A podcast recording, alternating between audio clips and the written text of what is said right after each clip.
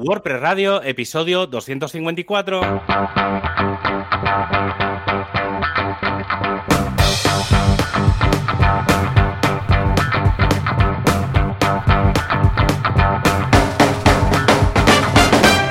a todo el mundo y bienvenidos a un programa caluroso, un programa que en cualquier momento podría fallar, pero que siempre tiene su sistema de respaldo. Y es que ahora que vienen las vacaciones para muchos en una parte del planeta y otros momentos de descanso para otros o de dejar desatendidos nuestros WordPress, quizá deberíamos pensar en las copias de seguridad. Vayamos a volver del descanso con un hackeo o alguna otra sorpresita.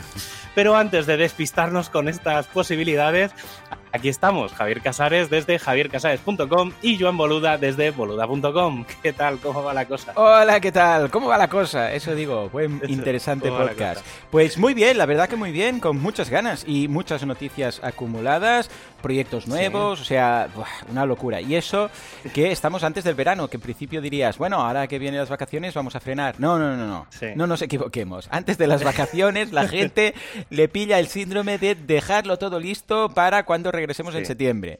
Escucha, que en septiembre también podemos seguir. No, no, no. Joan, todo acabado ahora sí, nos vamos de vacaciones y cuando regresamos ya está. Bueno, esto pasa también cuando acaba el año, que parece que acabe el mundo, pero yo lo estoy notando bastante, ¿eh? Gente que dice, dejémoslo ahora, que luego ya... Claro, es cierto, ¿eh? Eh, Mucha gente en julio y agosto al marcharse, pues, ah, el developer no está, el de sistema no está, no sé Sí. quién, ahora tienes que esperar una semana y todo se demora un poquito, ¿eh? Pero vamos, muy bien, muy contento, muy feliz con, con los cursos en, en Boluda. Bueno, hay un montón, ¿no? ya no os los digo hoy porque es que he escrito... he- he hecho mira, va, os digo el título rápido, pero simplemente para que sepáis de qué va. Ah, boluda.com, curso de Storybrand, muy interesante, curso de. DaVinci Resolve módulo fusión. Y este, mira, esto os lo voy a comentar que es muy interesante, que es un curso de marketing B2B, es decir, el marketing aplicado cuando tu Mola. cliente es una empresa. ¿eh? Porque estamos acostumbrados a eh, hablar del cliente. Ah, ef- efectivamente, con robots caso eh. TXT, con robots TXT, claro, tú tienes, te diriges, dudo, a ver, podría ser, ¿eh? Que una persona que tenga un blog, yo qué sé, de Sí, historia del al- arte. alguno, alguno hay, ¿eh? O sea, Pero es raro, es raro. Alguien, alguien que tiene un blog así en modo profesional Correcto. y obviamente quiere mantener, o sea, quiere despre- bueno, un poco lo que siempre hemos hablado, que es, si tú te dedicas y sabes de un tema, Claro. te dedicas a publicar de ese tema y que se encargue otro de la parte técnica Claro. si tú no eres sí, técnico. Entonces, sí, de esos sí. tengo, un, tengo un par, ¿eh? O Ah, sea, muy que- bien, que entonces simplemente bien. les hago un poco mantenimientos y demás y están como muy despreocupados del sitio y de tanto en tanto, una vez al año me preguntan, oye, ¿cómo va todo? Correcto, correcto, O sí, sea, sí. está, Pero vamos, principalmente son empresas, o sea que vamos a ver cómo hacer el marketing si ese es tu cliente. Y en audiocursos.com, eh, curso de crowdfunding de inversión, cómo conseguir financiación vendiendo una parte de tu empresa a un gran grupo de gente que no a un gran inversor, que cambia mucho. Eh, que tenga un 20% una persona o 200 personas cambia, ya os aviso. Luego, captación de fondos, o sea, fundraising, o sea, como Mola. para ONGs y mm, asociaciones y tal, cómo conseguir... Ah. Ah, está, está muy chulo, ¿eh? Porque vemos muchas sí. posibilidades, incluso cómo montar eventos para captar fondos, también cómo conectar con el donante, ah, motivaciones del donante, marketing... Muy, bueno, muy muy estadounidense, ¿no? Eso. Sí, sí. Oh, es que cuando me lo planteó, porque este curso lo ha hecho Aida Gascón, que se dedica a esto en Anima Naturalis, que es una asociación para temas de animales y tal, ¿no? Y cuando me lo dijo, pensé, lo primero que pensé es la típica gala, ¿sabes? De un político Sí, sí, o no sé dónde en Estados Unidos captando fondos por... a- Bueno, pues se ve que también se hace. Se hace, no es Sí, quizás sí. lo que tenemos en mente, ¿no? De vestido de gala Ya, y todos con chaqué y frac y tal, pero se hace, muy, muy interesante. Y luego un, un curso que le tengo mucho cariño que se llama e-commerce, mitos y realidades. Y es la historia y la experiencia de Mario, ah, que creo que, no sé si contactó contigo o le dije porque tenía problemas de crecimiento y tal, pero bueno, Mario de Aromas de Té, que tiene Ah, un sí, e-commerce, sí, ¿ves? Pues que tiene un e-commerce y claro, ha pasado por todo. O sea, Empezó Sí, sí. vendiendo tés en, fira- en media- en ferias medievales, de estas de ir ahí, no sé qué, o ferias de estas de productos tal, y ahora tiene un e-commerce y hace poco se compró incluso una nave industrial de 300 metros cuadrados solo para tener su stock y tal, y cuenta a través de su experiencia qué hay de verdad y qué hay de mentira, porque a veces te pone las cosas, pues, uy, esto le das aquí al botón y empiezan a llegar pedidos, o esto va muy bien, o Amazon no sé qué, y él cuenta su experiencia, lo que sabe que funciona y lo que no. O sea que échale un vistazo que, o un escuchazo, que está estupendo, ¿eh? En sí, No, no, mola. Aparte, él tiene podcast y hace, o sea, la, parte de voz la tiene, la tiene controlada. O sea que seguro, seguro que lo ha, lo ha dejado súper. Sí, sí, se nota mucho, ¿eh? Cuando un curso lo hace un podcaster o lo hace alguien que no hace podcast, porque cuando me mandan el audio, que siempre reviso, a ver si está bien y todo, vamos, el, el del podcaster brilla, pero brilla, digo, hostia, qué cambio. En cambio, el, el, que nunca ha grabado la voz, claro, uy, ¿dónde estás grabando? No, aquí no sé qué, hay cortinas, no, no, estoy delante de una pared alicatada, ¿no? Y dices, bueno, vale. O estoy grabando con el micro del portátil, el que va, el que va incorporado en el portátil, que son, vamos, eh, brillan por su mala calidad si hay algo malo en el mundo, son los micros incorporados en los portátiles, ¿no? Bueno, en total, que, sí, que sí, efectivamente se nota mucho si alguien ya ha trabajado con audio. Bueno, ¿y tú qué? Javi, seguro que algo has lanzado. Sí, bueno, voy haciendo, o sea, este hmm. mes, como ya comenté, ha sido un mes de un poco de transición por el tema de montar la empresa, dejar de ser autónomo, bueno, dejar entre comillas todo. algún día tenemos que hablar de cosas de negocio relacionadas con WordPress, pero hablaremos un día. Mira, uno de los próximos programas hmm. antes de, acabar la temporada podemos hacerlo. Pero bueno, sí, sobre todo el tema de, eh, pues eso, dejar de facturar yo, facturar la empresa, hacer todo el cambio de clientes, eh, temas legales. Sido un mes de estos de mes de transición. Pero bueno, y todavía, todavía sigue, pero, pero bueno, como mínimo, yo, lo que el miedo un poco que, que, tiene todo el mundo cuando haces un cambio así es eh, mm, cuando, cuando haga el cambio, esto va, voy a seguir cobrando o no. y el otro día, cuando ya empecé a ver que entraba otra vez el dinero ya en la cuenta de la empresa, dije, dices, vale, vale, funciona. el relax de decir, bueno, menos, más o menos tengo dinero guardado en mi cuenta personal eh, vamos a montar de la empresa, esta transición esta, parece que está funcionando. Pero bueno, no, ya a partir de septiembre supongo que estará ya todo acabado porque estos próximos meses pues eh, voy haciendo papeleos y tal. Y nada, y por ejemplo, WP Vulnerability eh, ya acabé de añadir, no sé si lo llegué a decir en algún último programa, pero ya he acabado de añadir todas las vulnerabilidades que, tenía pendientes de, Todo de distintas fuentes. ¿Vale? Y, nada, y entonces ya ahora ya voy al día. Entonces, ah, cada día, hay días que añado como 20 vulnerabilidades, que es raro añadir 20 de golpe, pero más o menos 3. Hombre, yo no pensaba que sería poco 20, ¿eh? Porque claro, hay tantos plugins y, bueno, no solo el core, todos los plugins que vas siguiendo y tal, ¿eh? 20, ¿eh? Ah, bueno, un día normal, un promedio de cuánto. Un día normal son 4 o 5. Solo, curioso, ¿eh? Yo pensaba que serían muchas más. No, piensa que más o menos se añaden unas 100, 150 al mes. Tampoco hay, o sea, no es tan. Piensa, hay que, hay que claro, porque aquí hay core, plugins de repo y de premium, ¿hay algo?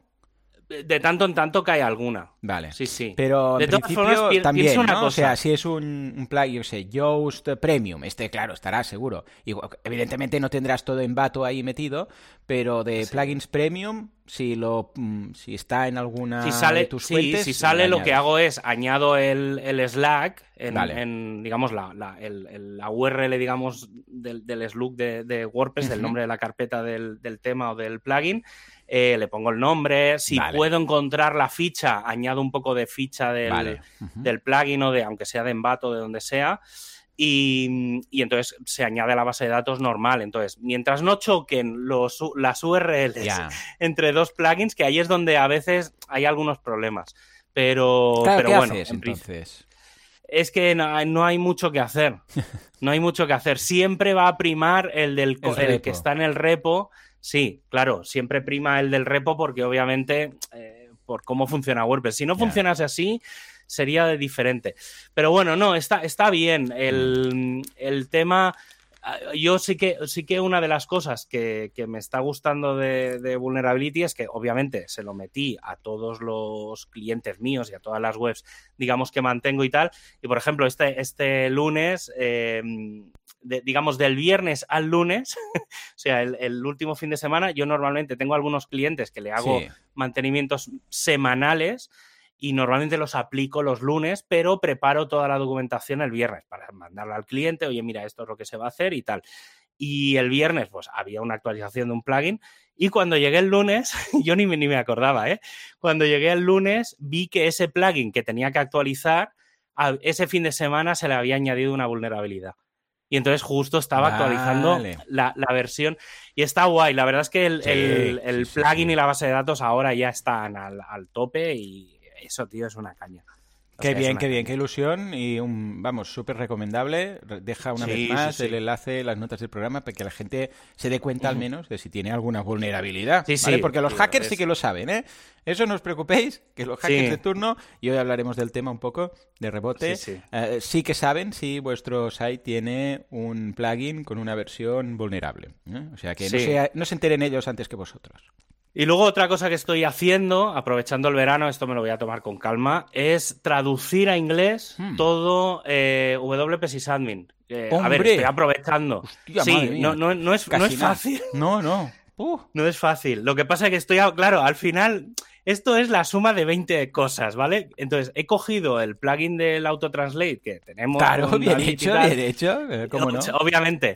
Sí, a ver, me estoy revisando todas las, traducciones, sobre todo porque, claro, las frases hechas, hay determinadas expresiones que, claro, recordemos que WP Autotranslate te hace el trabajo rápido, sucio, el 90% de todo, pero luego tienes que ir tú y acabar de revisar, ¿no?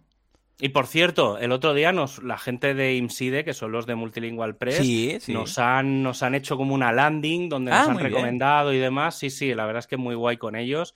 Los estuvimos hablando con ellos en la. Bueno, ya, ya habíamos hablado previamente antes de la WordCamp Euro. Muy bien. Habíamos emplazado a encontrarnos allí y vernos en persona y entonces aprovechamos en adelantar cosas. Estamos intentando dar los siguientes pasos para meter el plugin dentro de WooCommerce.com eh, que no es fácil. Pero, pero bueno, estamos ahí trabajando en ello para ver si podemos hacer algún tipo de, mm, paquete pues con Multilingual Press y hacer alguna cosita. Ah, muy bien. La verdad es que, la verdad es que guay. Sí, sí, la verdad es que, es que guay. Y nada, mucho y más de, porque ya ha llegado, bueno, ha llegado Ubuntu 22 y entonces me puse a hacer pruebas con ello. Y ahora, pues, como llega el verano y la gente me pide menos cosas, pues en, a ratos libres voy, voy haciendo mucho y más de. Eh, tengo un par de cosas bastante guays, a ver si, si lo puedo en septiembre explicaré. Siempre si funcionan, obviamente. Pero, pero tengo alguna cosita mm, guay que estoy preparando con Proxy SQL. Y, está guay. Hay proyectos guays. Qué bien, qué bien. Bueno, pues echale un vistazo, ya lo sabéis, en boluda.com y, bueno, audiocursos.com y... ¿Dónde lo tienes todo ahora? www.sysadmin.com, ¿no? Eh, en javiercasares.com está Ahí todo. Ahí están todos los enlaces, claro que sí. Bien hecho. Venga, va, nos vamos al patrocinador. Porque sí, la gente durante el mes de julio se va de vacaciones, pero nuestro patrocinador no. Sigue ahí, podría cerrar, ¿eh? Podría cerrar todos los servidores y decir, chicos, nos vemos en septiembre, cerramos todo, os quedáis sin web, como hacen muchos hostings, pero ellos no, están ahí cada día, incluso en agostos festivos, fines de semana, webs, uptime 100% o 99.99. Ahora han lanzado muchísimas novedades, CDNs, bueno, ya lo iremos comentando. Además tienen eh, un nuevo site scan. Bueno, echar vistazo, está todo ahí. siteground.org es com, lo que queráis. ¿No tendrás por pues ahí, Javi, algo que destacar? Relacionado con el, con el episodio de hoy de Sideground, por casualidad.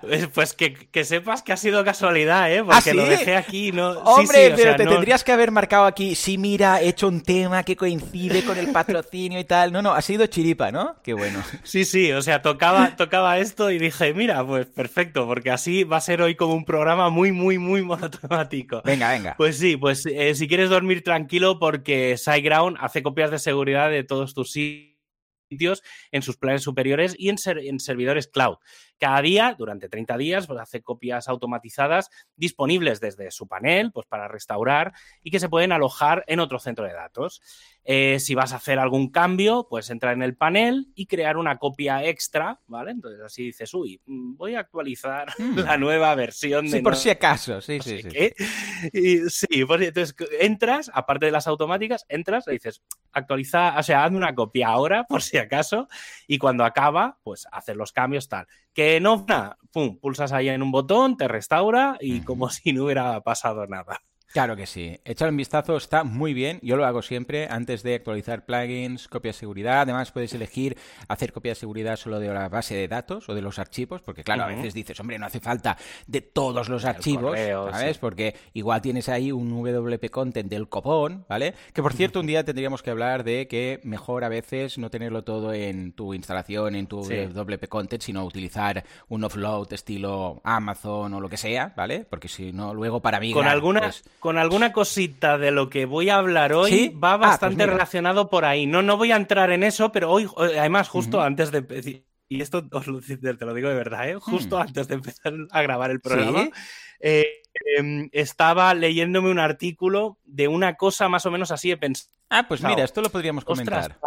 Sí, eh, no, no es fácil, ¿eh? O sea, hay varios niveles, pero, pero sí, sí, ya haremos, haremos. Venga, sí, sí, yo creo que vale la pena, porque una web, por ejemplo, como la mía, Ah, realmente el, gran problema de una migración es que hay, mm, o sea, muchísimos gigas de MP3, ¿vale? Pero la base de datos como tal es, rápido, se puede hacer rápido. Entonces, claro, dices, ¿y por qué no lo tengo todo en un Amazon o no sé qué?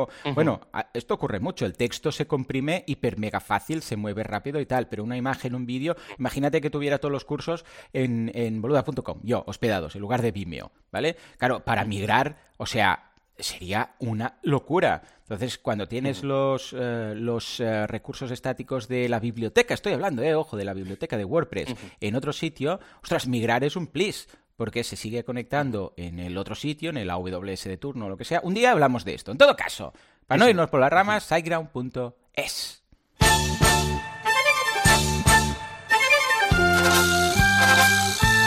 Actualidad, prestualidad o qué pasa con Gutenberg y el full site editing. Oh, qué de menos que echaba esta canción.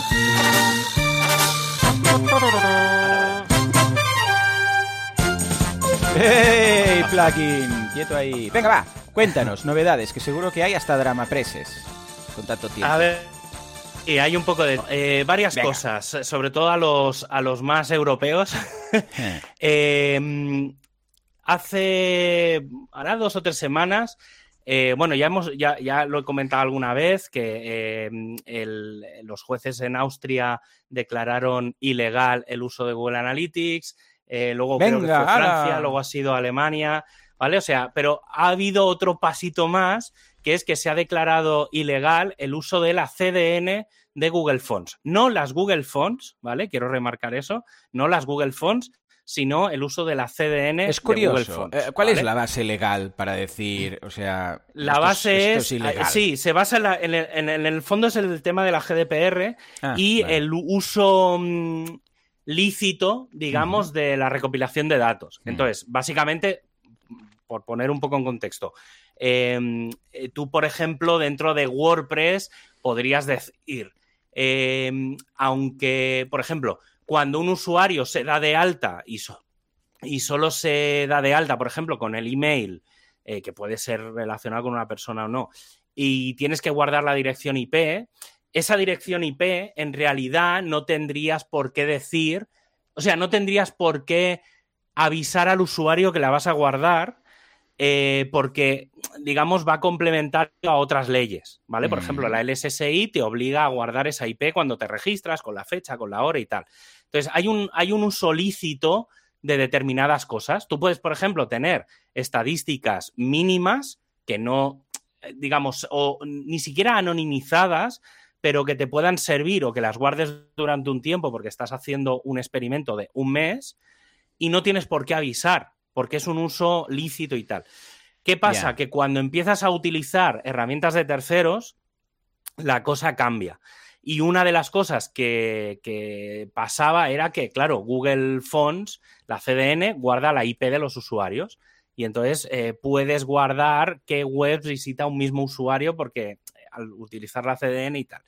Entonces, como no es un uso lícito según el juzgado este de Italia, a ver, ha sido una multa de 100 euros, no es nada, pero ah, básicamente lo que querían era crear precedente para, que, para escalarlo a Europa. Al final, todas estas cosas que pasan muy en local, de cosas de Internet, siempre se acaban escalando a Europa eh, y entonces son como toques de atención. Pero básicamente, eh, el, en resumen, es, por un lado, intentad el erradicar al, a la mínima expresión todas las peticiones que hagáis a servicios de terceros, ¿vale? Sobre todo si no las bloqueáis de serie, ¿vale? Entonces, ¿qué pasa? Que claro, la gente no bloqueaba Google Fonts. Porque dices, ¿cómo voy a bloquear las fuentes? Entonces, en teoría, si utilizas la CDN de Google por, la, por el faldón de las cookies, hasta que no el, usuario no lo acepte, no podrías cargar las Google Fonts, ¿vale? Básicamente es eso. Entonces, ¿qué pasa? Que claro, hay algunos temas de la comunidad, por ejemplo, en este caso voy a hablar de, hay un, no sé si era el 2012, el 2015, hmm. Eh, que hacen peticiones a la CDN de Google Fonts. Y entonces, bueno, pues están modificando, están haciendo cosas y lo que no está muy, muy, muy claro es cuál es la propuesta de WordPress para solventar un poco este tema. ¿Vale? Porque si os acordáis, eh, comentamos que iban a añadir la, la, Fonts API dentro de Gutenberg y no sé qué. Eso está más o menos, pero claro, no se había contemplado esto. Entonces, ahora están como un poco, ostras, ¿qué hacemos? Entonces, están mirando de a lo mejor si pones una Google Fonts que automáticamente se la descargue en local y la sirvas tú y tal. Em, bueno, se está trabajando simplemente si sois desarrolladores de temas, las Google Fonts os las descargáis, que se pueden descargar, no hay ningún problema, eh, y directamente las servís vosotros desde vuestro propio tema. Creáis dentro del theme, pues creáis una carpeta que se llama Fonts, por ejemplo, metéis ahí los TTFs o, los WOF o lo que sea, y directamente pues los cargáis de ahí y ya está, no hay, ningún, no hay ningún problema. ¿Qué más cosas? Eh, tema Gutenberg. Em, eh, básicamente, bueno, hay, varias noticias de, Gutenberg, pero sí que hay una que me parece bastante interesante y es la web eh, wordpress.org barra Gutenberg. Esto existe desde WordPress 5.0, desde que salió Gutenberg, pero básicamente era una landing. Lo que había hmm. era una landing, pues con capturas, con fotitos y con mierdecitas, ¿Qué es lo que han hecho? Aprovechando, no recuerdo bien qué, creo que era lo de los patrones, ¿vale? Hace un, hará un par de meses que se lanzó dentro de la parte de los patrones. Puedes crear desde la propia web de WordPress eh, tus patrones y pusieron como un editor online, ¿vale? y entonces en la ah, web de wordpress.org barra Gutenberg lo que han hecho es poner un editor. Y entonces puedes utilizar Gutenberg sin necesidad de instalarte un WordPress ni nada.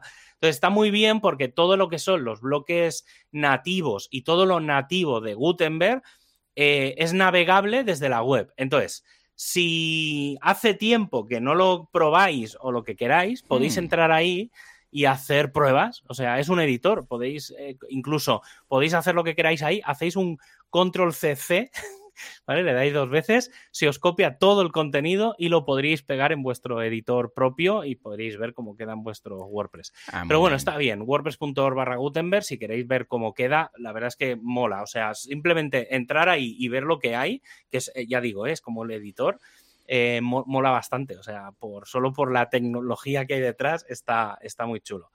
Y entonces, aprovechando el tema de Gutenberg, em, voy a relacionarlo con otra cosa hmm. que viene de WordPress 6 con las últimas versiones del plugin de Gutenberg, ¿vale? Entonces, que es la posibilidad de crear todo un tema completo, ¿vale? Esto hemos comentado anteriormente alguna vez, pero cómo crear un tema completo dentro de tu propio WordPress, ¿vale? Sin necesidad de tirar una línea de código, ¿vale? Entonces, ¿la idea qué es? La idea es, ya digo, tener un WordPress eh, tenéis, os recomiendo que sea un WordPress vacío, ¿vale? Aunque sea en un subdominio, en una carpeta, en algún sitio, un WordPress podéis meterle Loren Ipsum y mierdas varias, pero básicamente un WordPress, lo digo porque, claro, vais a estar desarrollando el tema, si lo ponéis en vuestro WordPress de producción, pues el tema no se va, se va a ver, el que no, el, el nuevo, lo que estéis desarrollando. Entonces, la idea es crear un WordPress nuevo, ponerle el plugin de Gutenberg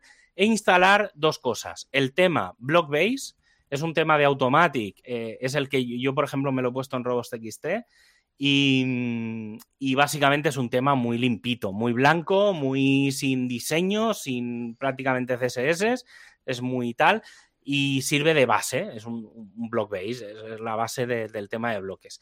Y luego se ha creado un plugin que se llama Create Block Theme, ¿vale? Create Block Theme.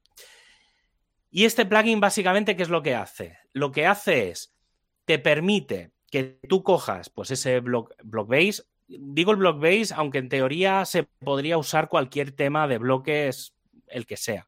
Pero este está bien porque como no tiene nada de dependencias y tal, entonces tú creas tu, tu, tema, te creas tus cabeceras, tus pies, le pones los colores, todo lo que quieras, lo haces desde el propio editor. Eh, coges todas las plantillas, te vas a todas las plantillas, por ejemplo, si vas a usar las de WooCommerce, pues te instalas un WooCommerce, no hace falta ni que configures nada, lo instalas, se crean automáticamente las plantillas de las diferentes, pues de la ficha, de producto, del listado de productos, te vas ahí, lo editas, pones las cosas como quieres, tal. Cuando acabas, dices, oh, ya esto se parece, ya digo, ¿eh? con Loren Ipsons y demás, pero ya más o menos, cuando aquello se parezca a lo que tú quieres, te vas a, lo que hace este plugin, te vas a la sección de themes, de apariencia, y hay una sección nueva que pone como descargar o crear tema, y directamente le das a descargar. Y te crea un zip con todo lo necesario para eh, tener tu propio tema. O sea, podríamos crear theme sin saber código. Esto es molón. ¿eh? Efectivamente. Te lo crea absolutamente todo. Entonces, tú coges ese zip y ese zip lo puedes subir a cualquier web y lo puedes poner y ya está, es un tema. O lo podrías, incluso esto está pensado para que se puedan subir estos temas directamente al repo. Claro. O sea, tú coges ese theme y el zip y lo subes al repo y ya está, y, lo publicarán si quieren. ¿Vale? Entonces, bueno, está guay. Obviamente es una primera versión, es limitado todavía, pero es bastante, bastante interesante deja mucho entrever para dónde vamos, ¿vale? Sobre todo es eso, o sea, es un poco la, previa a dónde, a dónde vamos. Más cosas, eh, nuevas versiones de WordPress. Por un lado, la 601 se está preparando, en teoría, entre esta semana y la que viene deberíamos de empezar a ver alfas, betas, bueno, la alfa más o menos ya está, pero la beta y la versión final no tardarán mucho en salir, ¿vale? Eh, más o menos hay unos 30 parches no parece haber nada urgente ni importante. Son, yo me estuve mirando y había, yo qué sé, un botón que no, el redondeado del borde no acaba de ir bien. o sea, mierdas de este estilo. ¿Vale? Entonces sí que hay unas cuantas que tienen que ver con, con Gutenberg, pero vamos, a priori, a priori, al menos por lo que se ha visto, no hay nada extremadamente urgente. Y luego lo que sí que ya tenemos son las fechas de WordPress 6.1. ¿Vale? Entonces, eh, fechas así destacadas. 20 de septiembre eh, será la beta 1 y será el congelado de funcionalidades. Es decir, el, cuando salga el 20 de septiembre, ya os podré decir, o sea, ya cuando empecemos la nueva temporada, os diré exactamente qué es lo que viene eh, y, qué es lo que no viene en, WordPress 6.1. Ya hay algunas cositas, ¿eh? ahora las comentaré. Luego, el 4 de octubre saldrá la primera release candidate. Eso significa que, el, que a principios de octubre, pues ya se podrá traducir todo. Eh, ya sabremos exactamente lo que acaba entrando y lo que no acaba entrando, porque ya el código tiene que ser el que hay, ¿vale? Una cosa es el congelado de mm, esto es lo que se va a poner y lo que no, pero se va a seguir desarrollando. Y la idea es que el 25 de octubre tengamos WordPress 6.1. Vale, vale, ¿Cómo lo ves? ¿Crees que eh, se tendrá que mover esto? Mm, a ver, yo hay, hay un par de funcionalidades nuevas. A nivel visual, yo creo que no vamos a ver muchas novedades. ¿Vale? Es decir, yo creo que va, o sea, hay alguna cosita porque Gutenberg sigue haciendo.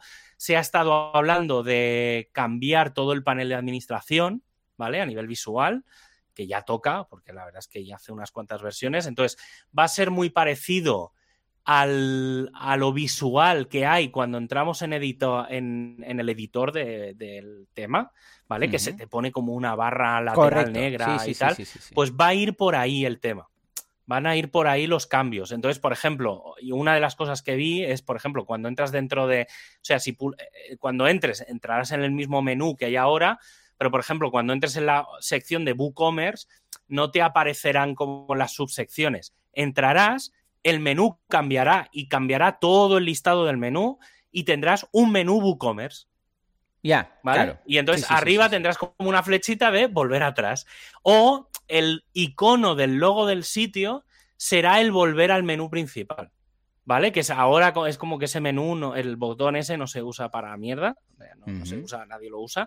Y entonces la idea es un poco que el logo de WordPress sea como volver al inicio del panel de administración. Están todavía viéndolo, ¿eh? No creo que salga a corto plazo, porque hay mucho trabajo ahí detrás, pero es el siguiente trabajo que le han dado a Matías.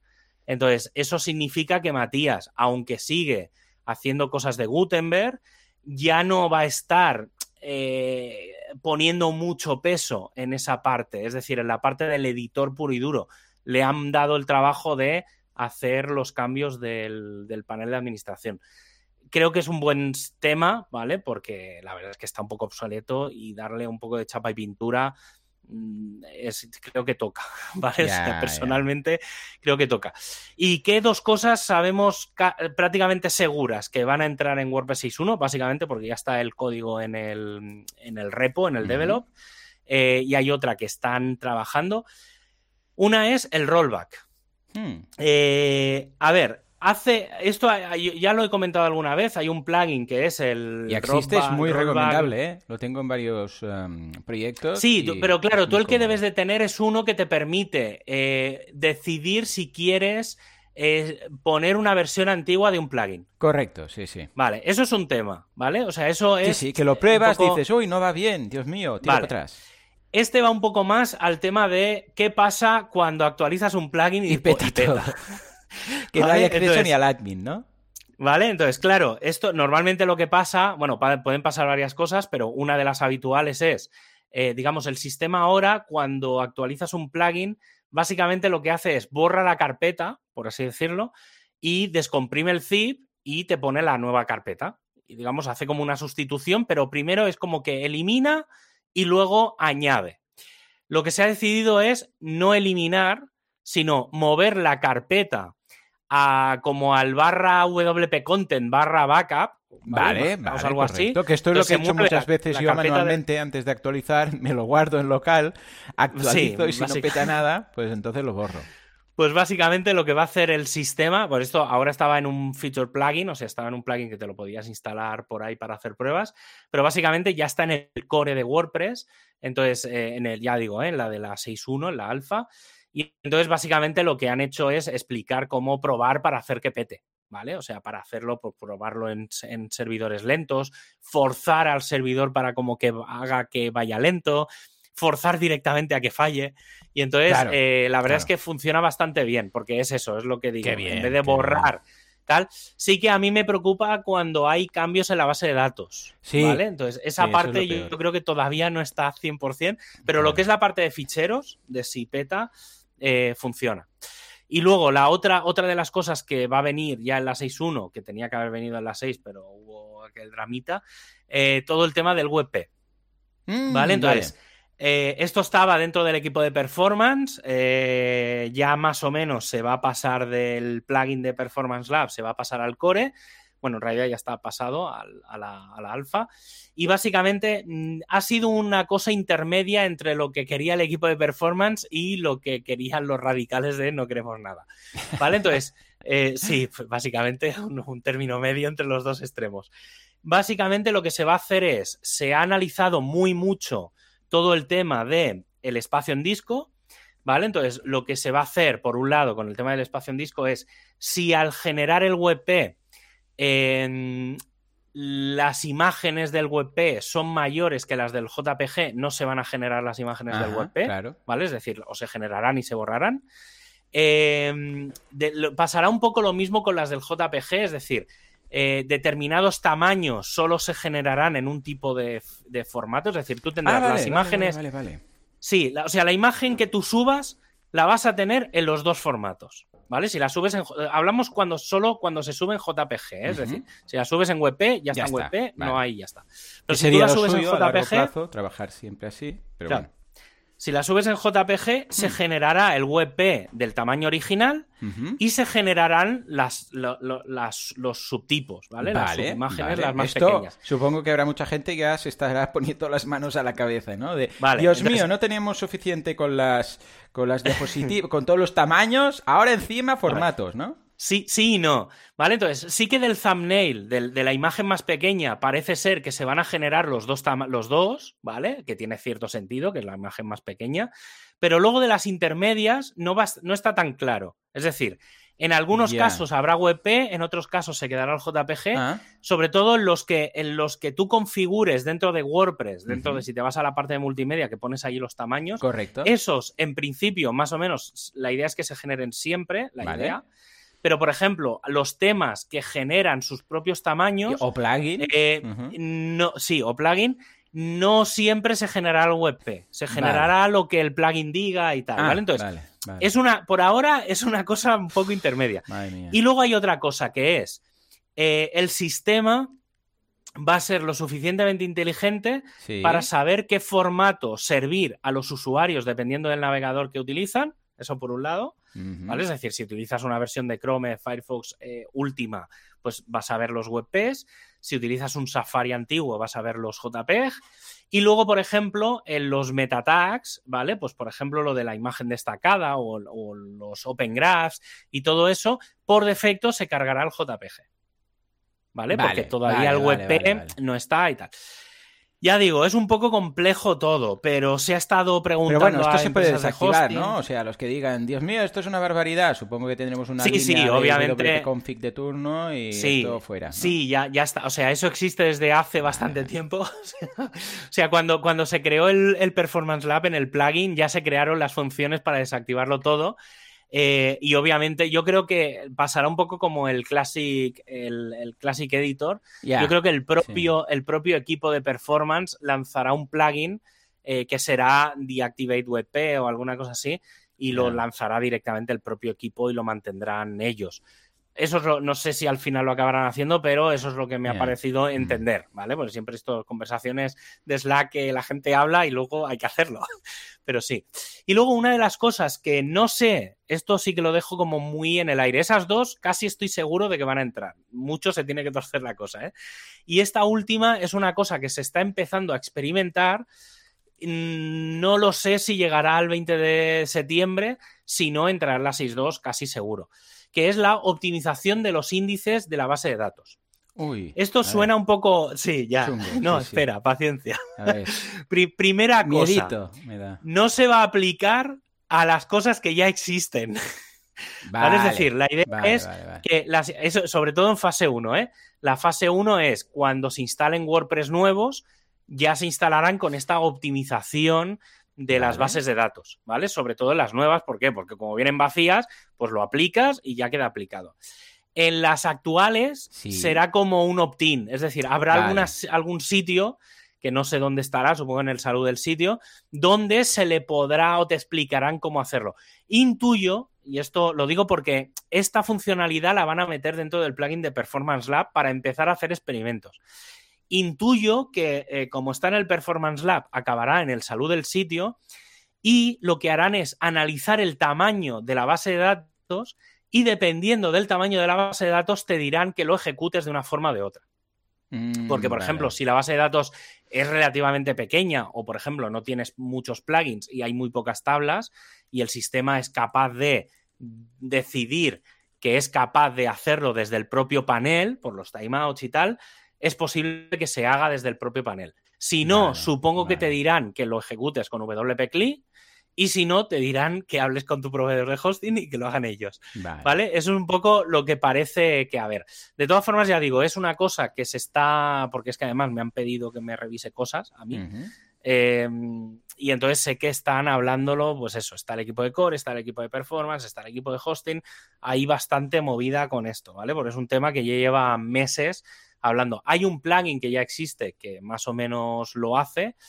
Y bueno, entonces están basando mucho en, en eso. Por ahora parece que es solo optimización de los índices y ya ha empezado gente a optimizar algunas consultas de la base de datos, cosa que me gusta bastante más porque se hace desde el código. Vale. ¿vale? Entonces, vale. básicamente es reprogramar algunos joins y algunas cosas que técnicamente se pueden optimizar, pues los joins es una cosa un poco compleja. Sí. Y entonces han hecho, bueno, si esto se acaba aplicando, estamos Sí. hablando de un 30% de mejora en la base de datos, Madre que es mucho, ¿eh? O sea, Muchísimo, por eso digo que es un tema bastante importante. El tema del WebP, gente que lo ha probado, Hmm. eh, que lo han probado en, en modo masivo en, Sí. en- en alguna web grande que tienen y tal, y que se han tirado pues rehaciendo todos los WebPs con WP CLI, o sea, todo muy controlado, en plan Vale. 10.000 contenidos y demás.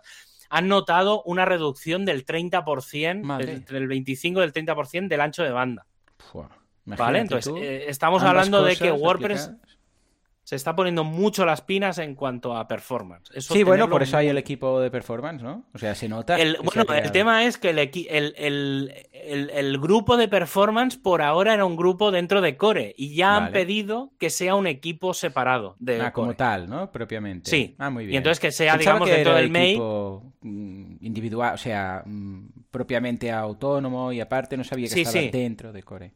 Sí, sí, por ahora está dentro de Core y hace Vale. las reuniones dentro de los canales. Bueno, el Slack, por ejemplo, sí que está separado, pero por ejemplo, todo lo que se publica se publica dentro del Make de, de barra Core y la idea es tener un Make barra Performance y que ellos estén.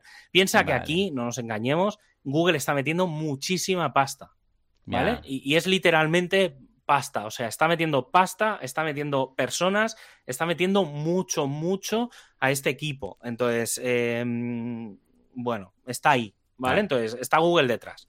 Entonces, con eso creo que ya se dice bastante, ¿vale? Y no tiene, o sea, va a seguir, o sea, no es una cosa que vayan a hacer ahora y lo vayan a dejar, no, no. Les Pues interesa mucho contento, sí, sí. porque básicamente todo lo que sea hacer que, Google gane más dinero a costa de WordPress, sobre todo con el tema del crawleo, pues mejor, ¿vale? Y eso a nivel de SEO y a nivel de todo, pues pensar que si está el equipo de Google detrás, el objetivo es que, que todo mejore. Y luego un pequeño WordPress drama. No quiero entrar mucho en detalle, pero sí que voy a hacer una cosa que no había hecho hasta ahora, que es dar mi opinión. ¿vale? Vale, vale. Vale, en entonces, exclusiva, em, Javi nos da su opinión sobre un WordPress drama, que no sé ni de qué va, Sí. pero bueno, a ver. A ver, el tema es, hace un par de semanas o tres ya, pues ya no se Mm. perdió la cuenta, eh, básicamente Matt dijo Ay. que GoDaddy era una empresa parásito dentro del entorno de... Oh, madre mía, cómo se le va a este hombre. ¿Vale? Entonces, bueno, esto fue un hilo de Twitter porque a todo el mundo se le calienta la boca y eh, acabó como que era un... Un, un thread, un. Ahora no me sale, un. en castellano la palabra. Pero va- básicamente que era como que era un poco una amenaza al ecosistema WordPress, ¿vale? Y al futuro de WordPress, lo que estaba haciendo GoDaddy. Eh, y entonces, bueno, luego GoDaddy contestó que, bueno, que todo el mundo tiene el mismo objetivo y demás. Pe- Pero, ¿para Entonces- algo en concreto? ¿O algo? Porque, a ver, Mm, GoDaddy es un hosting, sí, o sea, a ¿qué- ver, ¿a qué se refería ti- tiene- exactamente? Sí, ti- tiene, a ver, ¿O ¿Lo dice por las estoy- compras y las adquisiciones que ha habido? mm, eh, eso es un tema. Ajá. ¿Vale? O sea, hay un tema que es ese, que es el tema de generar un poco un, no bueno, un, ni monopolio, pero un poco oligopolio de, de, con el tema de pues quedarse con grandes cosas dentro del mundo WordPress. Eso es un tema, ¿vale? Yo creo que se preocupa menos, eh, pero básicamente el foco estaba en cómo, en, en el concepto del Fight for the Future, ¿vale? Que es cómo se contribuye en la comunidad. Entonces, claro, aquí, y, y por eso quiero dar mi opinión, porque sí que eh, entiendo, entiendo a Matt, aunque creo que se ha explicado muy mal. Sí, ¿Vale? Entonces, sí, sí, voy a intentar explicar lo que creo que Matt quiere decir, ¿vale? Pero no es, no es capaz de decir y también lo que GoDaddy quiere dar a entender, aunque no estoy tan a favor, ¿eh? Ya digo, estoy un poco Hmm. entre medios de uno y otro. Vale. Entonces, básicamente, ¿qué es lo que pasa? En la mm, eh, GoDaddy, eh, básicamente lo que viene a decir es nosotros estamos metiendo mucho, estamos ayudando mucho a la comunidad, ¿vale? Vale. Que lo puedo entender, pero no tampoco lo comparto del todo. Porque, claro, la, la cuestión aquí es qué es ayudar a la comunidad.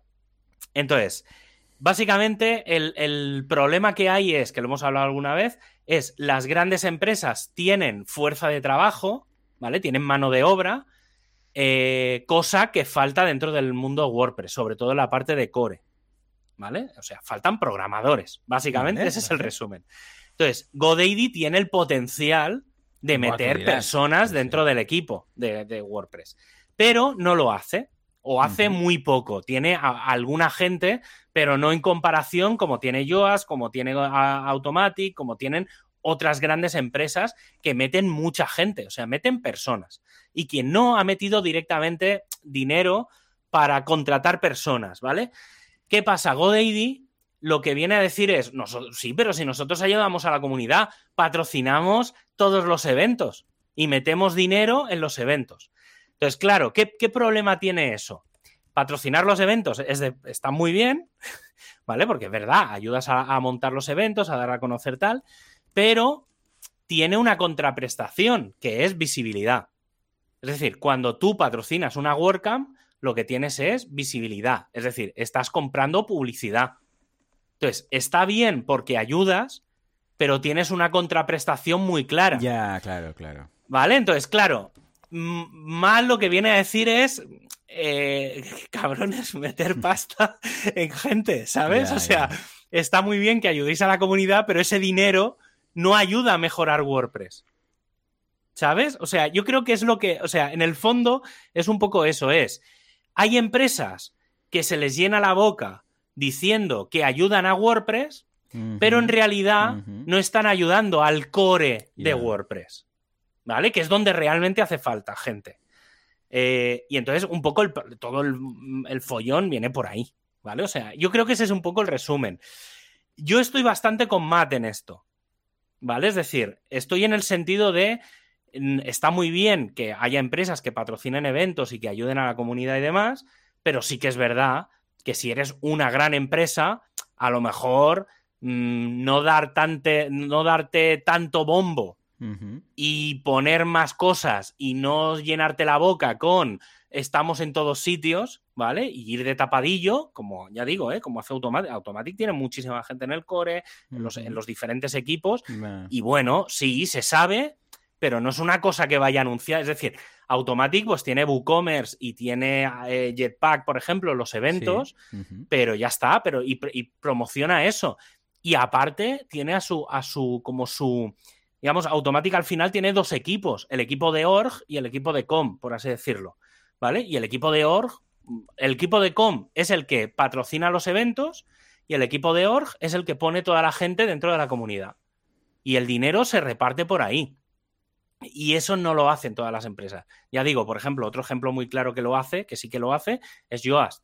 Yoast va a los eventos, a los grandes, patrocina, pero tiene gente. Y tú, tú sabes, yo veo perfectamente quién hay dentro de la gente de Yoast, que obviamente no tienen 2.000 personas, tendrán 10, 20, pues lo que pueden aportar, ¿vale? Pero no sé. Entonces, eh, ya digo, sí, pero no. O sea, ha sido un drama, ha sido un, un poco de movida pero hay que ser un poco, hay que contextualizar y, creo que valía la pena mucho contextualizar, ¿vale? Porque sí que es verdad, yo no, no sería capaz de llamar parásitos a, a en ese sentido, pero sí que es verdad, tampoco creo que sean una amenaza, pero sí que es verdad que no es, a lo mejor no están haciendo lo que podrían llegar a hacer. Ya digo, ¿eh? Y el otro ejemplo es Google, que por ejemplo está pagando mucha gente para dentro de la, de la, parte de performance. Y no están diciendo nada. Es decir, en la WordCamp Europe eh, metieron mucha pasta para tener el stand del booth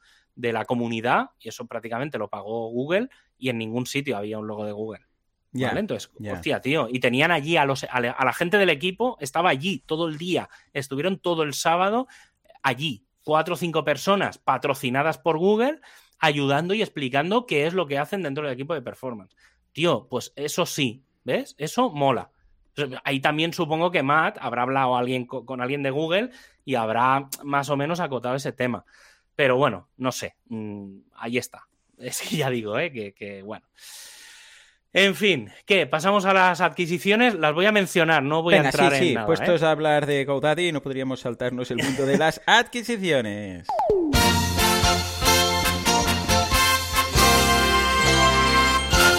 A ver, ¿quién ha comprado a quién? Venga, pues mira, Memberium, que ahora se llama Membershipper, se ha quedado con un plugin que se llama Wishlist Member. Hombre, grande, sí, sí, muy conocido. Sí, sí, o sea, es, conocido, pero bueno, simplemente eso, evoluciona. Luego, otra gente eh, es que Groundhog se ha quedado con Hollerbox, ¿vale? Que creo, si no me equivoco, es para generar leads o algo así. Lo digo un poco de memoria, ¿eh? Porque estas son de hace tiempo. La mega gran noticia ¿vale? Esta salió en, la WordCamp Europe, que es que WP Engine se ha quedado con varios plugins como Advanced Custom Fields, WP Migrate, WP Offload Media, hablando de, lo que hablábamos antes, WP Offload Access y Better Search and Replace, ¿vale? Entonces, bueno, mm, importante. O sea, sí, sí, porque esto era Delicious Brains, uh, Delicious Brains, que, ya habían comprado en su momento otros plugins. O sea, ahora vemos uh, empresas que compran empresas que habían comprado o, plugins, ¿no? Que habían sido comprados, que ahora, eh, como en las pelis que ves un pececito y uno se lo come y luego viene otro y se come el que se ha comido, ¿eh? pues está pasando esto, básicamente. Sí, sí, sí, sí, básicamente. Luego, otra noticia es que Elementor se ha quedado con la empresa de hosting Stratic. ¿Vale? Es un movimiento muy interesante desde el punto de vista de, hosting y desde el no se le nota a Elementor lo que quiere hacer y lo que está haciendo, ¿eh? No yo, se le nota. Yo lo, tengo, yo lo tengo bastante claro, pero como, luego, como luego me pegan bronca por, decir determinadas cosas, pues me, voy a callar hasta que haya más movimientos, pero bueno, es otra, otra, otro movimiento gordo que, se habló. También hay que decir, si no recuerdo mal, esto lo voy a decir de memoria, que Elementor ha echado a, no sé si, aquí en las cifras donde la voy a cagar, pero creo que ha echado entre un 10 y un 20% de su plantilla. Toma, ¿vale? Eh, porque están diciendo que viene una recesión y demás y que hay que echar gente. ¿Vale? Entonces, justo además después de comprar a la gente de Stratic, o sea, ha sido como... ¿Vale? Luego, eh, Awesome Motive se ha quedado con WP Charitable, ¿vale? Que es un plugin de mm, como el, el WP GIF, uno así, un poco de temas de donaciones y demás, un poco de ONGs, bueno, está bien. Y luego otra empresa que ha comprado otra empresa de hosting es Team.blue, ¿vale? se ha quedado con el hosting Rateboxes, era uno de los conocidillos dentro del mundillo WordPress, sobre todo porque estaban muy focalizados dentro de cosas de WordPress, ¿vale? Era como muy específico de los de Raidboxes, estos son alemanes, si no recuerdo mal. Y bueno, están haciendo como un conglomerado esta gente de Team Blue. Y bueno, están ahí. Mm, está bien que haya movidas también eh, dentro del mundito de WordPress, de hosting, sobre todo específicamente en los que trabajan mucho con temas de WordPress, ¿vale? O sea, Stratic un poco le pasaba lo mismo, estaban especializados en, montar elementos, por así decir, y Raidboxes pues montaban WordPress y demás. Eh, Matt también metió pasta en, uno de estos de Sandbox, no me acuerdo ahora de cuál, creo que lo comentamos ya hace unas semanas. Eh, o sea que, bueno, hay movidita con el tema de, del hosting, o sea que la verdad es que guay. Así que nada, bueno, movimiento, está bien. Siempre que hayan cositas, ya lo, hemos hablado alguna vez. Totalmente, sí, sí, significa que hay mercado. Bueno, pues nada, venga, va, ahora sí, nos vamos al tema de la semana porque hoy es muy importante, ya que todos en algún momento vamos a necesitar un backup.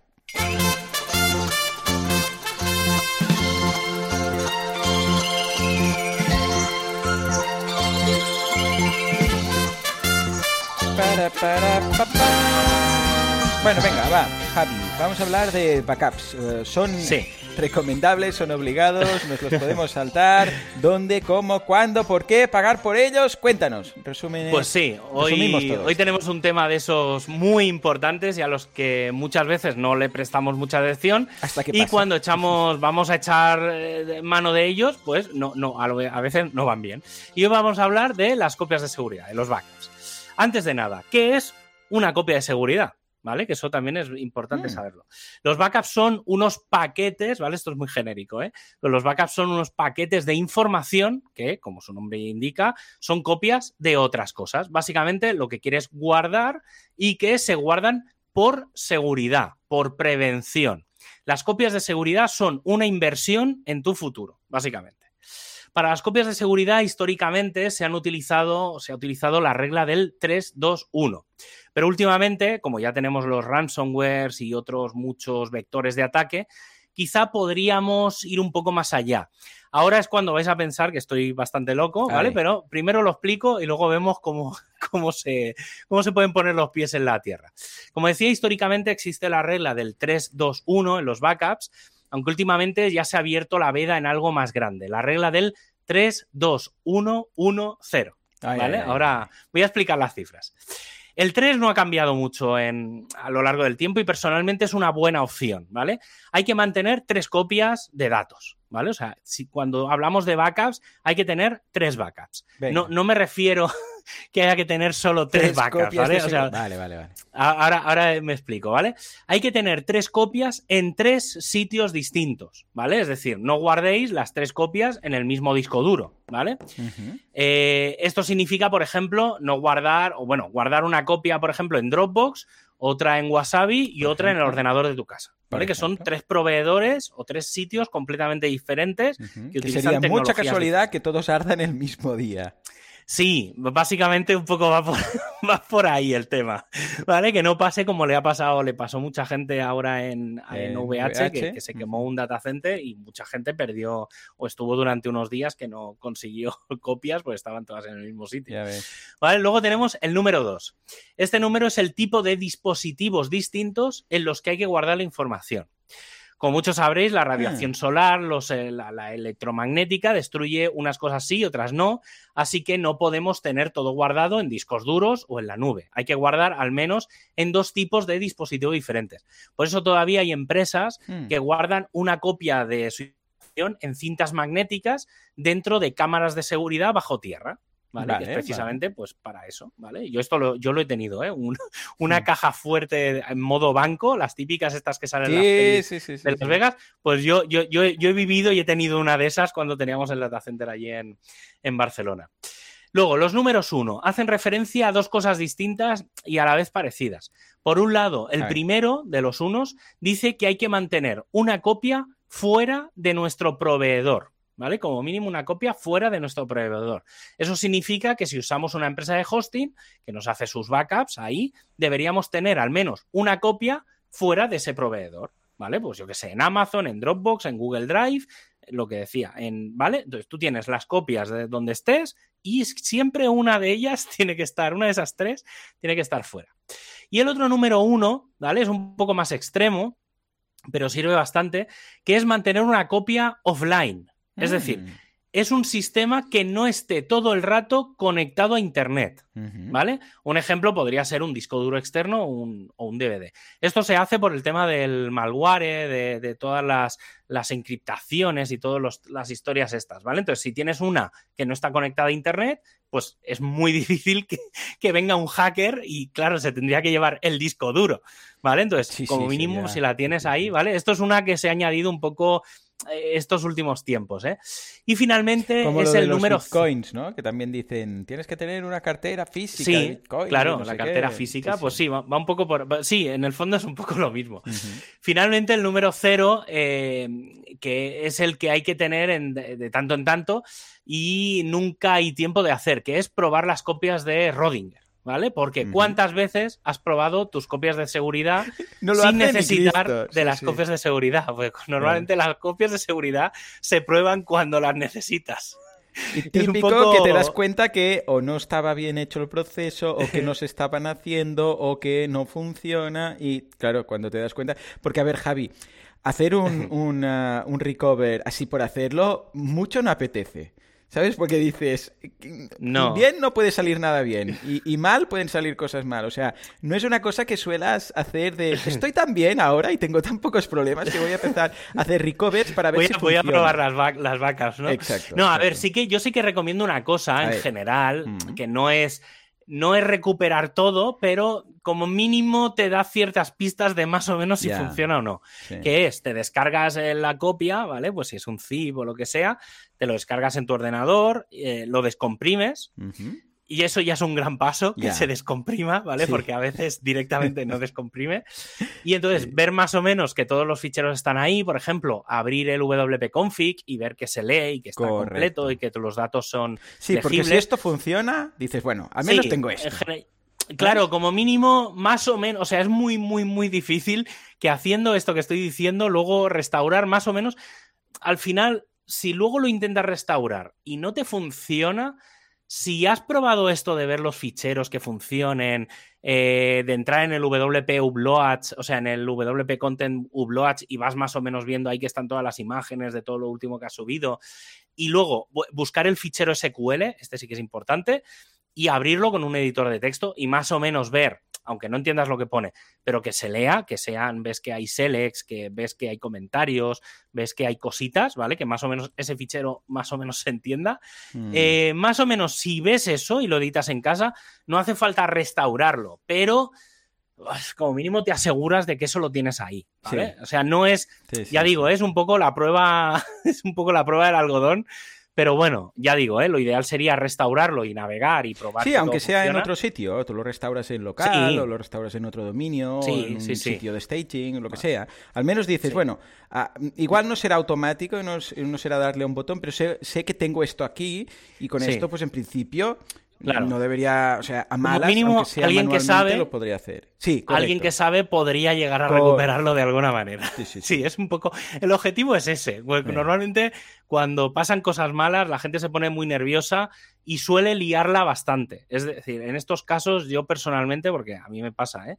Eh, que me llega la gente con, con fuegos di- directamente. Claro, Entonces, yo ya- hago de bombero en esto. Pero bueno. Ya sabemos qué son las copias y cada cuánto hay que aplicarlas. Y en WordPress, ¿cómo lo hacemos? Vale, entonces lo primero es que las copias van a depender un poco del tipo de alojamiento que uses. Claro. Va a ser ligeramente distinto si tienes un hosting compartido, un VPS, un dedicado, un cloud. En cualquier caso, la idea es tener eh, copias de cu- cuatro grandes cosas, ¿vale? Es decir, cuando hablamos de backups, de cosas de WordPress, hay que hablar de cuatro cosas. Primero, los ficheros de la web, ¿vale? Lo que estábamos hablando, un zip, pues las carpetas, el fichero de configuración, todo ese tipo de cosas, los HT access y demás.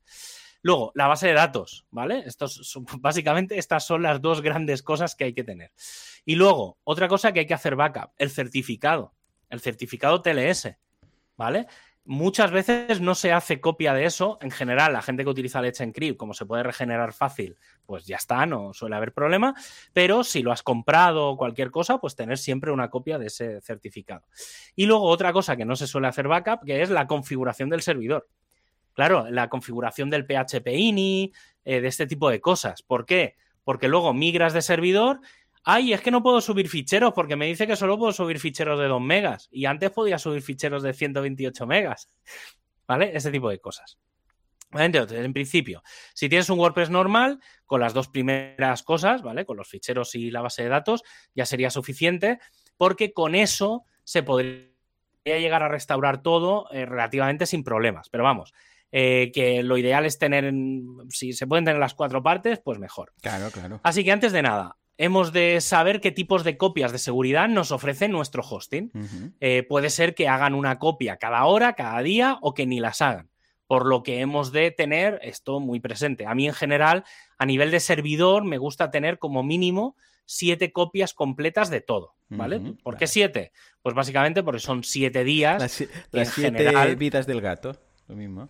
Sí, en general siete días suele ser suficiente tiempo Como para, para haberte enterado. Bueno, de- ojo, que a veces hay malware hace meses y ni te has enterado. Sí, sí. Entonces, claro. Por eso digo, pero, pero si tienes que restaurar por completo todo, más de siete días, claro, es que cuando restauramos por completo podemos estar hablando de restaurar a lo mejor correo.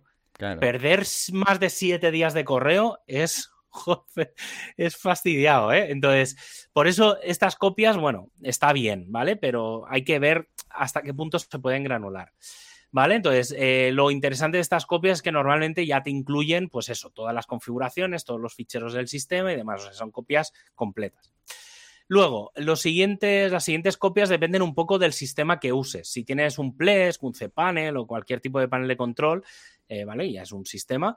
Eh, si no lo tienes, eh, pues puedes acceder directamente al servidor por SSH, ¿vale? Que es otra, otra alternativa. ¿Vale? Entonces, Ples ya tiene su propio sistema de, de backups. Entonces, te vas al Ples, le dices, hazme los backups. Y ya está, pues es otro sistema más. ¿Qué pasa? Que ahí lo que estás haciendo son copias de todo lo que hay en el Ples, no del servidor. ¿Vale? Es otro nivel. Y luego, eh, pues eso, para los que tengan un panel de control, pues hay que ir a la zona de copias de seguridad, validar que el proveedor las ha configurado y si no están, pues hay que programarla. En este caso, al menos, habría que tener una copia eh, diaria durante 30 días, ¿vale? Esto para mí es un mínimo, menos de 28 días, es decir, cuatro semanas. eh, para mí, ya rasca.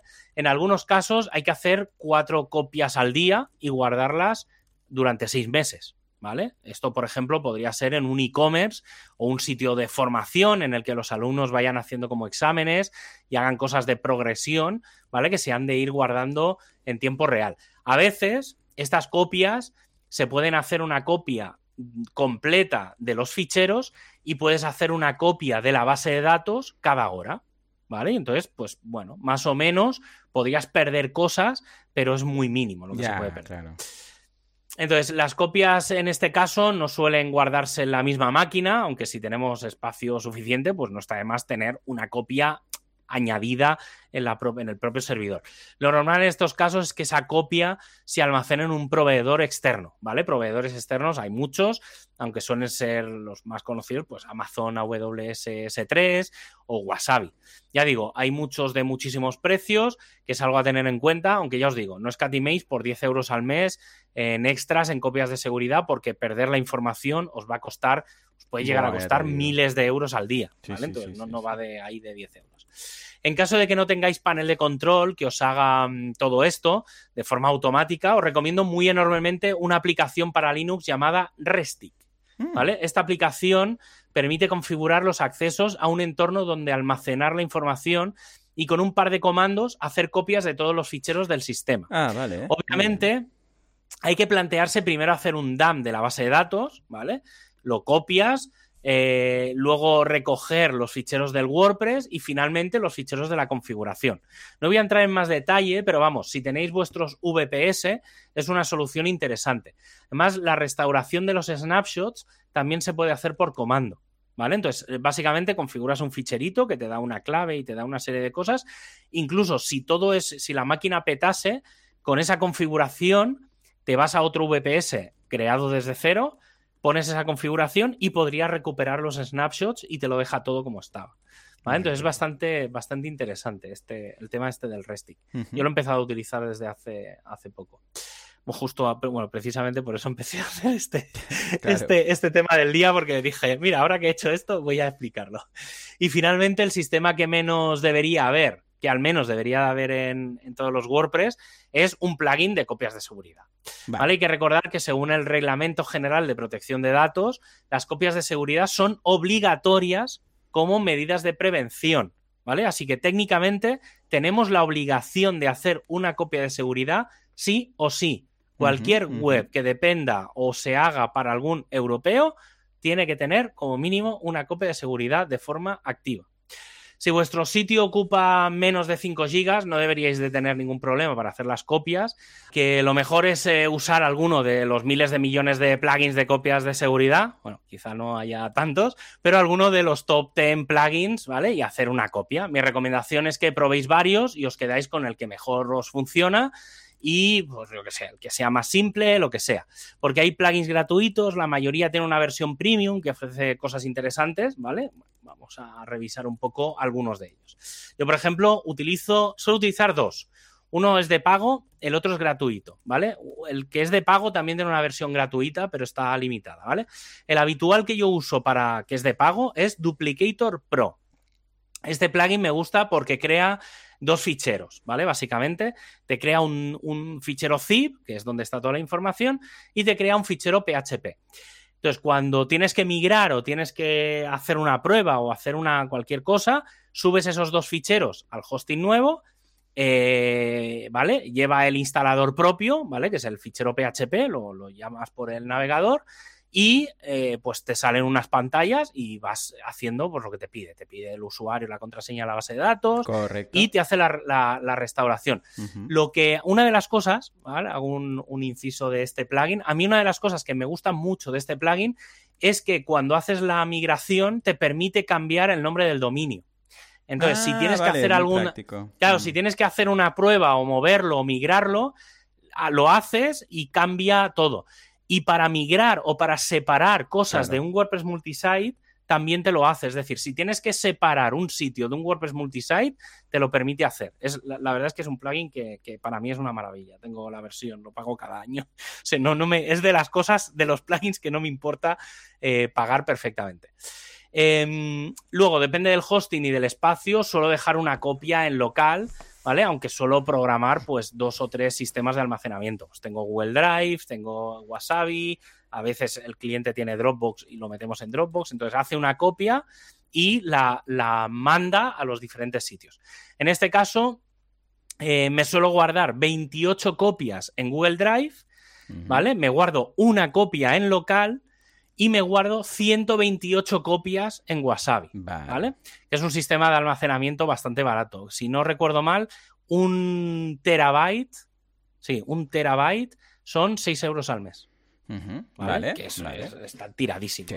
¿Vale? A veces para algunos clientes eh, a los que Duplicator, pues por lo que sea, no funciona, suelo utilizar otro que es el Back WP App, ¿vale? Que si no recuerdo mal es de la gente de IMSIDE, que son los, los mismos de la gente de Multilingual Press, y que permite seleccionar qué cosas guardar o no en la copia, además de programarlos, ¿vale? Este es 100% gratuito. En estos casos, eh, haces una copia una vez al día aunque en algunos, casos, en, alguna, en algunos casos, por ejemplo, hago copias de las bases de datos cada cuatro horas. De esta forma, por ejemplo, en un WooCommerce, aunque hago una copia de los ficheros cada 24 horas, tengo una copia de los pedidos y demás cada cuatro horas, ¿vale? Así mm, tienes siempre un, poco de margen. ¿Vale? Em, a modo de resumen, ¿cómo quedarían mis sistemas de backup? Pues tengo copias a tres niveles. A un primer nivel es el del proveedor de hosting, ¿vale? De los VPS, donde hago una copia de toda la máquina, del disco duro entero, vamos, y se hace una copia diaria durante siete días. En caso de desastre, puedo sobreescribir la máquina entera o montar una máquina paralela, acceder a ella, sacar las cosas y moverlas a la máquina principal. y cuando acabo, elimino la máquina y ya está. La máquina me refiero a la del backup, ¿vale? Entonces tengo ahí las de backup. Eso es un, sistema, digamos, que hablamos como en la parte más superior.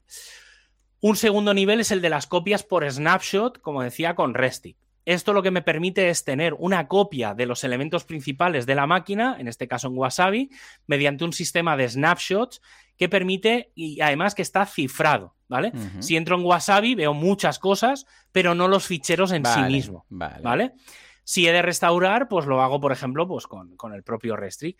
Esto, por ejemplo, se puede hacer cada seis horas. Lo interesante de este sistema es que es incremental, ¿vale? Es decir, cuando te hace una copia completa de todo, cada X días, y luego te va haciendo, pues cada día o cada X horas, te hace, se va guardando las cosas nuevas que han cambiado. ¿Vale? Obviamente la base de datos sí que la, copio cada vez, pero luego los ficheros solo los que han cambiado en esas últimas horas. Cuando tengo que restaurar, el sistema es inteligente y pone los ficheros que toca, ¿vale? Y el tercer nivel es el de los plugins. En general tengo configurado para todos los WordPress, tanto los míos como los de, los de clientes, que haga una copia diaria de todos los sitios y que lo guarde en tres sitios distintos. Eh, uno es en el propio sitio, ¿vale? Si se, forma, si se rompe algo, pues lo puedes restaurar con un par de clics, se restaura. Las otras dos copias se mandan a los dos proveedores distintos. Uno, como decía, es Google Drive, eh, por una cosa que sacaron hace unos años, ¿vale? Que mm. ya no existe, tengo almacenamiento ilimitado. Y por otro lado, Wasabi, que es donde, donde para cada cliente tengo como un bucket, ¿vale? Que es como funciona, es como tener ahí como unas subcuentas. Y a cada uno, pues le creo una cuenta y entonces meto sus cosas de forma que un cliente no pueda ver las cosas de otro, obviamente, por razones bastante obvias, creo. ¿Vale? Entonces, para que os hagan una idea, ahora mismo debo de tener unos 6 teras de datos, ¿vale? Lo podría mirar, a lo mejor ya tengo más. Eh, y más o menos me cuestan unos 40 euros al mes, ¿vale? Y esto me cubre cuatro meses de copias de seguridad. Bien. ¿Vale? Entonces, creo que es un precio muy razonable, eh, sobre todo por la seguridad que, le puedo dar. Pues a veces te llegan clientes, esto habría que mirarlo un poco más, pero a veces clientes que ya digo, ¿eh? que, a lo mejor durante seis meses no, no hablas y tal, y te empiezan a pedir cosas raras de tal, o clientes que han dejado de ser clientes hace no mucho y, te piden algo, porque no me ha dado tiempo a veces ni a borrar los backups, que en teoría hay que, hay que borrarlos. Pero bueno, tener backups, no, eso, no, no, en esto sí que de verdad, no, no miréis por el dinero, tenerlos, porque, o sea, es que últimamente cada dos por tres estoy restaurando copias, o sea, que es que de verdad, que es muy, muy, muy, muy, muy útil. Así que nada, no sé si quieres comentar alguna cosa de. Yo básicamente pediría, a ver, imagínate que hay, esto me ocurre mucho, un cliente que solamente tiene las copias del hosting, ya está, nada más, lo que hace el hosting, y necesitaría algo eh, secundario, un extra más, eh, sin complicarse mucho la vida, ¿vale? Por si por lo que fuera la copia del hosting fallara y dices, hostia, ¿ahora qué? Me quedo en pañales, no, no, no puedo hacer nada. Entonces, eh, ¿qué sería lo más fácil? Ah, no tiene por qué ser una algo de WordPress Way, ¿eh? no tiene por qué ser un plugin. Lo más fácil, lo más tirado que dices, bueno, mira, a malas, haz esto, que es lo, más, a ver, simple. Lo, más fácil. Hmm. Bueno, lo más fácil, claro, sería el, que ya viene incorporado en el hosting, ¿no? Pero el siguiente nivel. Sí, hay, hay, dos, hay dos opciones. Una es la manual y la otra es la automática. Sí, sí, automático. porque luego, manual, ¿sabes qué pasa? Que no, se acuerdan luego de hacer nada. No, debería ser algo de olvidarse. Sí que, es verdad. Claro, por ejemplo, si vas a hacer una actualización o algo, una manual puede venir bien, ¿vale? O sea, entonces, si tú, normalmente la gente tiene Plesk o cPanel, la manual básicamente solo hay que hacer dos cosas, ¿vale? Es muy fácil. Una es te vas al PHP MyAdmin, que todos los paneles lo tienen, te vas a la pestaña de exportar y con la misma configuración que viene por defecto le das a, OK. Y eso te genera un fichero. ¿Vale? Ese fichero te lo guardas y ya está. Tienes ahí la, copia de la base de datos. Y luego, la parte de los ficheros, normalmente lo mismo. Normalmente el Plesk o el cPanel, la web suele estar dentro de una carpeta que se llama o public HTML o HTTP docs o alguna cosa así la marcas, te vas a como al administrador de ficheros, la marcas, marcas la carpeta, no todos los ficheros dentro de la carpeta, marcas la carpeta directamente, eh, que solo hay que marcar uno, te vas a los menús y hay uno que pone eh, generar, comprimir. y entonces eso te genera un zip. Y ese zip lo, lo, puedes dejar ahí o también te lo puedes descargar. Eso, digamos, sería la manera manual, ¿vale? Obviamente, esto, si lo tienes que hacer cada día, es un rollo patatero, ¿vale? Pero bueno, es una forma fácil de decir, ostras, no sé qué hacer o mi hosting va muy mal, esto siempre os va a funcionar, ¿vale? Porque tiene que funcionar, o sea, es que no puede haber otra opción que no sea que no funcione. Y luego está la forma más automática. Yo en este caso, si quieres uno simple, simple, simple y gratis, es el WP, eh, o sea, el back WP app. ¿Vale? back WP Este. ¿Por qué? Porque este básicamente te permite hacer las dos o tres cosas importantes. Una es seleccionar qué es lo que quieres hacer de backups, ¿vale? Pues básicamente le puedes marcar todo, pero básicamente es la base de datos y los ficheros. además, lo hace de una forma que en general no falla, o sea, tiene que ser muy malo el hosting para que no funcione.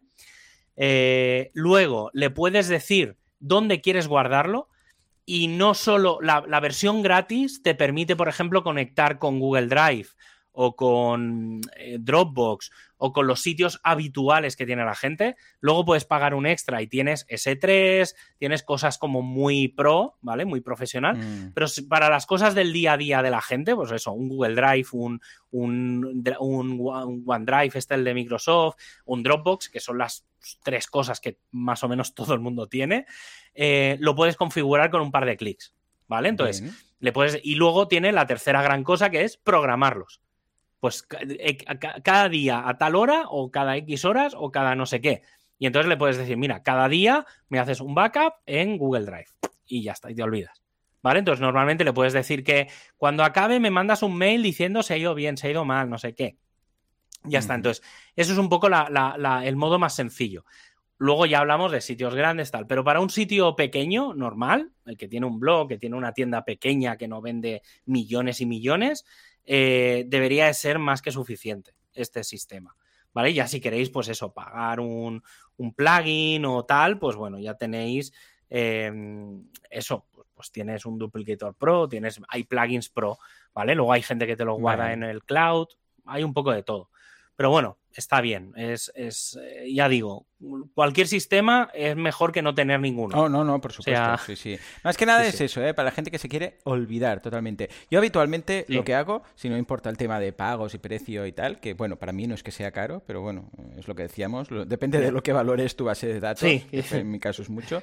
Yo tengo la del hosting en general y recomiendo la de hosting y luego el Boutpress de turno, de Automatic y, y ya está. Y ellos ya hacen las copias y mira, hay muchos, ¿eh? Lo que pasa piensas, bueno, este es, muy práctico y dices, mira, es este el precio y si les encaja, si no, pues mira, hay plugins, hay historias, pero tiro del servicio este de Automatic está muy bien. Hay, hay muchos más, ¿eh? Que es lo que dices tú, daría como para una comparativa. Pero en general, mm, vamos, eh, estas copias de segundas están para no ser usadas nunca, en principio. Sí, es mi objetivo en la vida es eh, pagar por, un, por, tener ahí un espacio de cosas que, no quiero saber lo que hay ahí. Es como los seguros, los pagas con la esperanza de no tener que usarlos. Sí, sí, sí, sí, sí. totalmente. Pues mira, para acabar el programa de hoy, esta semana obviamente tenéis muchos deberes. Pues lo primero de todo, revisar si tenéis bien configuradas las copias de seguridad de vuestro sitio.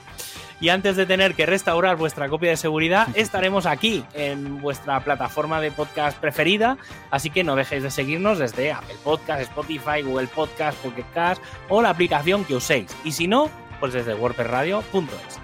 Un abrazo a todos y hasta el próximo hasta la próxima hasta el próximo programa, vamos. Venga. Adiós. Adiós.